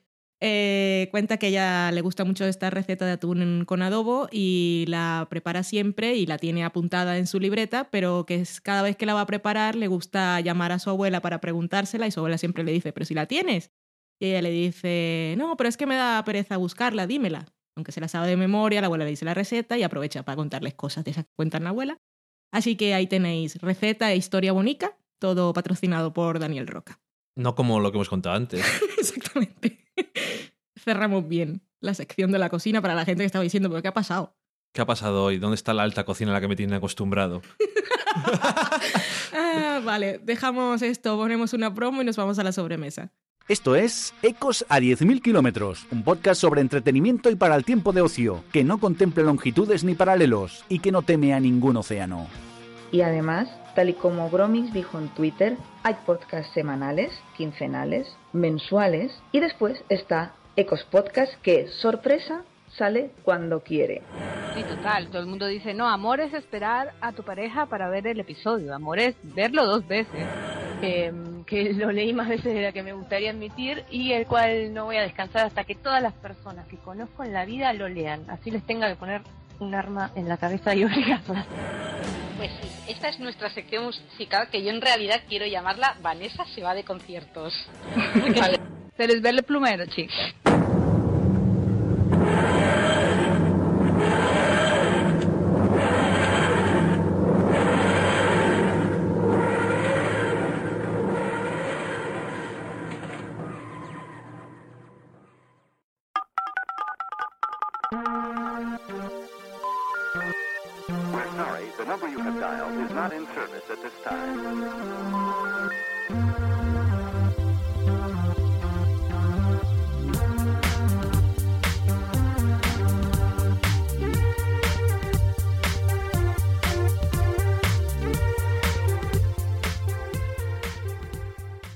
Bienvenidos a la sobremesa, donde vamos a cotillar un poco lo que nos habéis dicho por ahí, por dónde estamos. Y esta semana le toca a Dani, así que me voy a poner cómoda en mi sillón de grabar. Empieza, empieza por donde quieras, que luego me dices cosas. Eres libre. Empiezo por Twitter. Vale. Twitter. Empiezo con Carmen, que es Carmenia Moreno en Twitter, que le decía a Miguel Vesta, Miguel Pastor, si los del sofá a la cocina han publicado un capítulo robot, quizás nosotros deberíamos publicar el nuestro, abriendo escuela. Y dijo Miguel Pastor, no, no tenemos tanto nivel. Y Daniel Roca dijo qué necesidad hay. Exactamente, no lo veo necesario. Yo tampoco lo veo necesario. Que Lo por- hicimos sin querer. lo hicimos sin querer y nunca lo haríamos queriendo. Exactamente. Eh, que por cierto, Carmenia y Miguel han vuelto con su podcast Carmenia en Dallas, en el que ahora Carmenia no está en Dallas, pero en cada programa entrevistan a una persona que vive fuera para que cuente más o menos las costumbres de su país, tal como hacía ella cuando estaba en Estados Unidos. Y Carmenia también ha sacado un nuevo podcast que hace en solitario. Recomienda, recomienda Poz. Lleva un par de episodios. No sé yo si triunfará un programa en el que la gente cuenta cosas de otros países. Aquí no nos gusta la gente extranjera. Eh, Vanessa, que es van barra baja HSSA, dice que lo que más le gusta de Manhattan es que tiene personalidades tipo cerebrito, guion excéntrico, guion borde, buenas actuaciones, y la recomienda. El Tico, que es el Tico Man, nos decía que estaba escuchando el octavo programa y que estaba preparando la cena. Nos mandaba una foto. Le respondimos lo que quería hacer el, el arroz con fideos. Luego leeremos un correo suyo. Y también, por cierto, que comentaba que no tenía suficiente arroz basmati y su mujer estaba haciendo, o su santa, como dice él, estaba haciendo otro de apoyo. vale. Yo creo que también lo estaba haciendo en plan, por si acaso la cagas. esto, no, esto no me suena como algo que se puede comer. Eso suena como un poco a poca fe. Invenciones. Rubén, que es Surzone, decía que vaya ágape nos sacudimos en el ABA. Ujú. Totalmente cierto. Jesús Herrera, que es Jesús73, decía, dado que mi recomendación de Olive Kittredge ha sido exitosa, me permito recomendaros una serie italiana que es Gomorra, que está en su top de 2014. Sí, yo le contesté que yo paso. Yo vi la película Gomorra y mm, he visto algún tráiler de esta serie. En general es una temática que no me interesa, a menos las cosas de gángsters y mafiosos, a menos que sea algo emblemático como Los Soprano o algo tan chulo como Peaky Blinders. A mí la cosa así en general no me va. Ok. También decía que el Gran Hotel Budapest está en su top 5 del año y cree que Wes Anderson va a estar muy cerca del Oscar al mejor guion. Algún premio al mejor guion ya le han dado. Luego Daniel Roca nos decía varias cosas.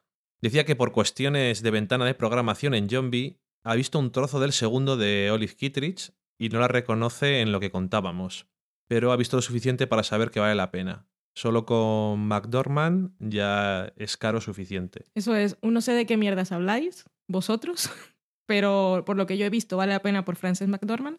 Pero Daniel, no se vale ver cosas sueltas. ¿Qué Aunque de- no te dé lo que quieres, no, no. He visto un trozo del segundo. Que No me jodas. No parece lo que estáis hablando. Pues, pues porque no lo es. Luego también decía que lo de las ventanas de visualización de Zombie es incomprensible, que había, habría querido verla legalmente, de una manera u otra la iba a ver. Zombie funciona regulero. Sí. Es todo mi comentario sobre Zombie. Funciona bastante regulero. Decía que el- Daniel Roca decía que el Gran Hotel Budapest le gustó, pero que no le enamoró como Moonrise, Moonrise Kingdom, que apreciaba sus virtudes, pero que le pareció un tanto atropellada. A mí también me gustó más Moonrise Kingdom. Es que es muy adorable. Sí, hombre, atropellada era, porque esta es muy... Sí. Ya lo dijimos, que tenía mucho ritmo. Decía que alguna vez la volverá a ver y posiblemente la disfrutará más, que muchos de los personajes pasaban de largo demasiado rápido. Eso no cambia. La película se mantiene igual. Sí. También decía que despertarse espontáneamente a las siete y media de la mañana al principio de un fin de semana de cuatro días y ponerse del sofá a la cocina ha sido una felicidad. Qué bonito, muchas gracias. Yo que le dije pensaba que no era para nosotros y se había confundido. Porque nos había hecho comentarios la noche anterior, no lo había escuchado todo. En cualquier caso le dije, nos lo quedamos, qué bonito. Sí, Buenos días. nos lo apropiamos, aunque no sea para nosotros. Que por cierto, Daniel Roca ha hecho alguna aparición como podcaster en Trending Podcast. Yo me enteré de que grabó un episodio, pero no sé si ha seguido grabando, de todas formas ahí lo tenéis para escuchar. Y antes se nos escapó cuando leíste el de Vanessa, recordar que ella tiene el podcast Ecos a 10.000 kilómetros. Ujú. Y aprovecho que digo todo esto para deciros a todos que si tenéis algún podcast y nosotros no lo conocemos y nos escribís habitualmente, nos lo digáis Sí. para saberlo y así lo podemos recomendar. Decía que también habían ellos ido una vez allí a un restaurante peruano-japonés, o sea, al revés de lo que nosotros probamos, y que tomaron un menú de degustación y fue muy bueno. Y también nos eh, comentaba que según Alberto en serie, Breathless vale como un pseudo Mad Men, en que él no diría tanto viendo un capítulo y que, que opi- opinábamos, no opinamos nada porque no lo hemos visto. No opinamos nada porque lo hemos, no lo hemos visto, pero voy a opinar una cosa, y es que cuando dijo eso entré al post de Alberto, Alberto Rey y es una de las cosas por las que ya no lo leo. Y es que no sé si es que tiene un espacio limitado para escribir, pero en realidad cuando recomienda cosas no habla sobre ellas. Y lo de No, habla, Breathless- habla de lo que le apetece. Entonces lo de Breathless eran dos líneas en las que decía, para los que extrañáis Mad Men, pues tenéis eso. Y yo, pues de qué mierda va, no me lo dices. Y lo busqué y no me interesó y aparte la han cancelado, o sea que nada, Ok. una temporada y ya está. Pero gracias Daniel por acordarte de nosotros. También decía que si teníamos un robot favoriteador o ya le habíamos enseñado a Loki. No, tenemos un robot favoriteador. Yo con el dedo voy poniendo estrellitas. Cuando nos aparecen las notificaciones y lo marcamos para poder leerlos en el siguiente programa. Pero ojalá Loki hiciera esas cosas. Sería muy bello. También nos decía que el postre que describimos de cuando estuvimos en el ABA se parecía mucho a uno que era famoso allí y que lo llamaban polvitos uruguayos, salvando mucho las distancias. Me gusta el nombre. Mm. Y también nos comentaba una cosa más sobre Serial. Decía que si él estuviera de jurado y la abogada habla como la de Aznan, seguro que también hubiera dicho que culpable. Qué cosa más desagradable y antipática. Ni siquiera la estamos viendo ni hemos tenido que aguantarla durante horas en un juicio, pero es que esa voz, qué cosa más desagradable. Franci, que es Franci barra baja MLG barra baja AND, decía, Burgos es Invernalia, nos mandaba un link a, un evento en agendaburgos.com y decía que si acudiríamos al evento. El evento, que se llama eso, eh, Burgos es Invernalia, diálogo sobre canción de Hielo y Fuego y Juego de Tronos, eh, va a ser el 11 de diciembre, que es jueves, y por supuesto la entrada es gratis. Va a ser en colaboración con Librerías Polón y la editorial Gigamés. Y van a participar, pues, la traductora de la saga y Aloña Fernández, que es periodista y especialista en series. No, que no, que no creo que acudamos. Eh, No sé si vamos a poder. Aparte es que Juego de Tronos no es nuestra serie de me interesa mucho. Voy a levantarme del sofá. De todas formas, tengo una pregunta. ¿Es de Burgos? ¿Por qué lee Agenda Burgos? Hola, ¿qué tal? Es de Málaga, según pone en su Twitter. Lo cual es curioso. Vale. A lo mejor le gusta mucho Juego de Tronos simplemente. Vale. Pero ¿hay alguien de Burgos o no? Nadie todavía ha dicho nada. Nadie de Burgos nos escucha, aunque no viva en Burgos, que sea de Burgos. Qué hermosa eres. Pues nada, no, no iremos. Pero. Pero. No, no iremos porque. No. Es, en- ha aportado gran información ahí, Valen. Pues no iremos porque... No, no iremos. Eh, y una tacita de amor, que es Miriam Barbero, decía... Nos decía una cosa que nos quedamos así como... ¿Qué? Ponía The Killing, guion True Detective, guion de Affair. ¿Qué seguiría del sofá a la cocina en este juego de la cadena que me he inventado? Y nosotros le dijimos... ¿Qué? Y ella nos dijo, The Killing, políticos corru- corruptos asesinos, True Detective idem, True Detective interrogatorio sobre el pasado, The Affair idem. Es decir, una cadena relacionando diferentes cosas. Y luego decía un ejemplo, en plan, The Affair, Casa en la playa, Revenge idem. Un poco pillado, ya lo sé. Y Daniel Roca decía, The Affair, adolescente hostiable, muchas otras idem.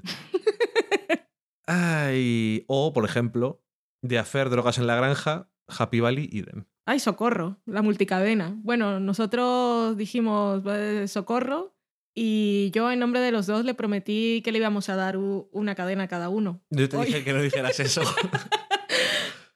Pues siguiendo la cadena de Daniel Roca, Happy Valley, tío chungo violador, de Fall. por ejemplo. Está bien. Luego tenemos a... Te toca seguir, no te salvas. Es que no sé qué, no sé qué decir. A mí me, me dejó un poco descolocado. Yo no tengo ni idea. Pero, por ejemplo, digo... The Affair, Ruth Wilson, criminal. Pero tienes que seguir mi cadena. Luther, Ruth, Ruth Wilson, criminal. Tienes que salir mi cadena. Y siguiendo la tuya, mm, The Fall, Gillian Anderson, todo buenorra. Eh, Hannibal, Gillian Anderson, todo buenorra. Eso no es trama. The Fall, asesino en serie. Hannibal, asesino en serie. Vale, te mantienes en la misma serie. Muy bien. Pues ahí queda. Luego nos hablaba Ignacio, que es Podtaxi, y decía que nos estaba escuchando el último programa, el 9 de la cuarta temporada. Este es el 10. Que a ti no te gusta decirlo al principio. No, ni lo leo. Tenemos diferentes estilos de presentación. Paco Navas decía que era junkie de Peaky Blinders gracias a nosotros, que eh, Killian Murphy había entrado en su lista de actorazos tras ver a Tommy Shelby. Y Daniel Mainé, que es Daniel Mainé barra baja, decía que gracias a nosotros que le habíamos descubierto los eh, Uncensored Roundtables de Hollywood Reporter. No recuerdo cuándo lo dijimos, pero lo hemos podido nombrar muchas veces porque sí que lo solemos ver, suelen molar me alegro de descubrirle cosas a la gente así en general. Ahí al final tenemos Peaky Blinders y una cosa de entrevistas y tal, que siempre está bien. Muy bien. Continúa. Continúa, esclavo. Luego tenemos Evox, en donde LBZ nos decía que se apuntaba lo del banner de Amazon, Muy bien. Navidad. con dos admiraciones y ocho interrogaciones. Es que no sé exactamente por qué. Es sarcástico, entonces. No sé si está sospechando. Bueno, no lo sé, algo raro ha pasado ahí. Es culpa de Evox. Y luego tenemos varios correos. No te duermas porque este tienes que responderle tú. Socorro. Es Jorge González, nos dice, buenos días, me llamo Jorge y me gustaría preguntar dónde puedo consultar en qué hoteles ABA y en qué fechas se realizarán más menús diseñados por el chef Fernando Arrabal, se llama Antonio, pero no pasa nada. Sería un regalo perfecto para mi mujer. Muchísimas gracias por el maravilloso podcast que realizáis. Muchas gracias a ti, ¿vale? Muy bien. Pues ahora que es diciembre, Antonio no tiene nada programado porque está entre viajes personales y se va a quedar aquí de residente en el Hotel Ava de, en el Hotel Ava de Burgos, pero me lo apunto y como en realidad controlo un poco su agenda, eh, estaré atenta para avisarte cuando y avisar así en general cuando sepa que se va de gira. Avisarte con tiempo también. Que antes cuando lo leíste eh, pensé en preguntar dónde vivía para avisarle cuál era su hotel, pero igual lo que quiere es una escapada romántica, que los hoteles ABA también lo ofrecen. Los hoteles ABA en general no me pagan, pero bueno, os lo digo. Así que le avisaré de lo que sepa para que pueda ir cuando quiera. Ok, el otro correo que tenemos es del Tico, que nos decía, hola pareja, os escribo un correo porque el cenutrio que inventó Twitter no sabía lo extensa que es la lengua de Cervantes ni lo que nos gusta hablar a los hispanoparlantes. Vamos, que 140 caracteres no tengo ni para empezar. No, Muy cierto. Lo primero, que el arroz había sido un éxito, nos alegramos mucho, que no había sobrado nada, y mientras que el que tenía ahí eh, hecho su mujer en la Thermomix, pa- por si acaso la cagaba, pues de ese sí que había sobrado. Aunque también sale muy bueno. Lo ha dejado todo bien atado. En cuanto a la preparación, decía que había añadido zanahoria en tacos pequeños y le tuvo que añadir casi una taza más de agua hirviendo porque se le había evaporado muy pronto. Y que al final unos 13 minutos al fuego y un buen rato más en reposo. Muy bien. Lo tomaron primero acompañado con unos rollitos de primavera, por lo que al añadirle un poco de salsa de soja quedó un arroz, una delicia, muy bueno. Y el segundo, de segundo tenían pollo al curry, una receta de la Thermomix, y lo habían mezclado con el arroz con fideos con la salsa curry del pollo y quedaba muy bueno. Ideal. A sus hijos le había gustado mucho, su hija Sofía lo había estado preparando con él y decía que la próxima vez lo iba a preparar ella sola. Ay, qué mona. Decía que de series estaba viendo la segunda diagnosis de New Black y que había retomado The Blacklist, que iba por el sexto y ojalá acabara evolucionando como Person of Interest. Y también esperaba que Orange pegaba un buen empujón los dos capítulos que le quedaban, porque aunque los episodios sí que le estaban gustando, la temporada en su conjunto no tanto como la anterior. Que tenía la sensación de que no avanzaba con el ritmo que debería avanzar. Ok. También había visto la última temporada de Juego de Tronos, y eso sí que es evolucionar la trama de los personajes, pero hasta el final de sus días. Y que además nos recomendaba escuchar el podcast Cosas de Casas, que lo hacían los chicos de Fans Fiction, Lo escucho. que era muy divertido y con predicciones que hacen sobre lo que creen que va a ocurrir en el siguiente episodio, que le hacen sentirse como si fuera un viajero en el tiempo. Hasta les contesta en voz alta y todo, y son geniales. Y es una experiencia muy recomendable. Que los de cosas de casa, ellos no han leído los libros y entonces ven la serie como los mortales y hacen predicciones. Y tienen muchos oyentes precisamente que son lectores de libros que se lo pasan pipa porque tienen esas sensaciones. lo que ha dicho. No tienen idea. Pobrecico hijo mío. Eso es lo que mola. O escuchar, es como si escuchas nuestros comentarios de Mad Men después, de haber visto ya todo. Dices, Es lo mismo. Vaya mongers. Qué pringaos. Bueno, que ya no se enrollaba nada más. Que si no nos salían los podcasts muy largos, no te preocupes que no va a ser por ti. Y nada más, abrazo- abrazos y besos. Y lo mismo te mandamos a ti y a tu Muchísimas familia. gracias. Y este comentario que hemos leído es porque nos los ha enviado a nuestro email, que es del sofalacocina.gmail.com. Ujú, Y los también- twitters los hemos leído porque los han enviado con nuestro usuario que es arroba del sofá podcast. Y aunque no nos han dicho nada por Facebook, ahí también estamos, que somos del sofá a la cocina. Y se pueden dejar comentarios también en iVoox, que también hemos comentado, como contestado a alguien hoy. Y por favor, deja estrellitas y comentarios en iTunes, que es una máquina que se lleva el diablo. Que se la lleva, no, que la lleva. ¿Que Anyway. la carga el diablo o que la lleva? Ay, mío, se la lleva en el, se la lleva en el bolsillo. El diablo la lleva, si lleva, aquí lleva el servidor de iTunes. Ah, socorro. Que hay que poner estrellitas, ¿no? Vale. Ah, espero que espere. Yo, como ya yo había acabado el podcast, ¿sabes?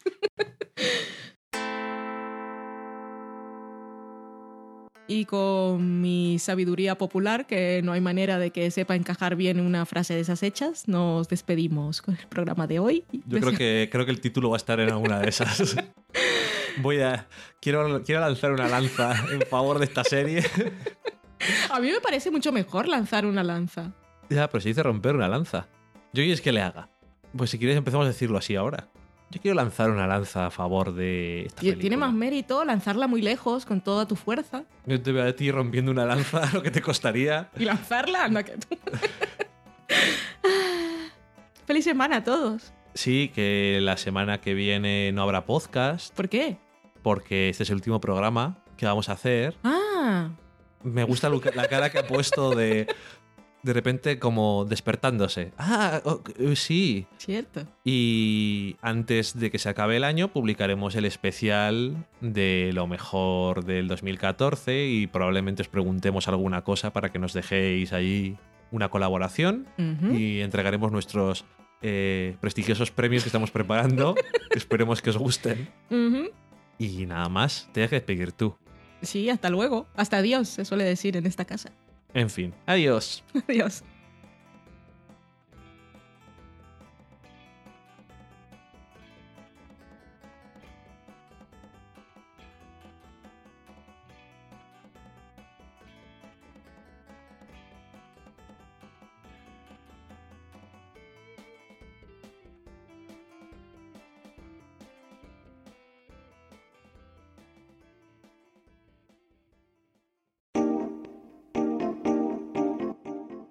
Acabáis de saborear un programa del podcast Del Sofá a la Cocina.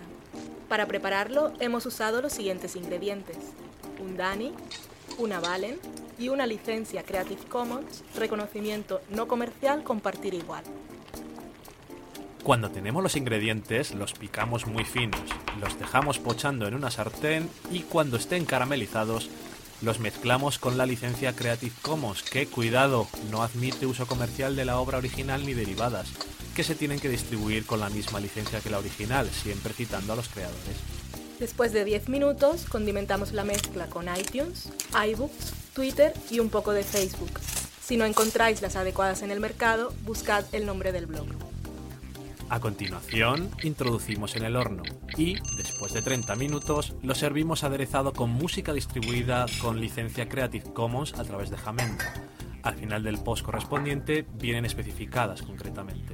Si tenéis alguna duda con respecto a la receta o a cualquier otra cosa, podéis preguntarnos a través del correo electrónico del sofá a la cocina @gmail.com. Buen apetito.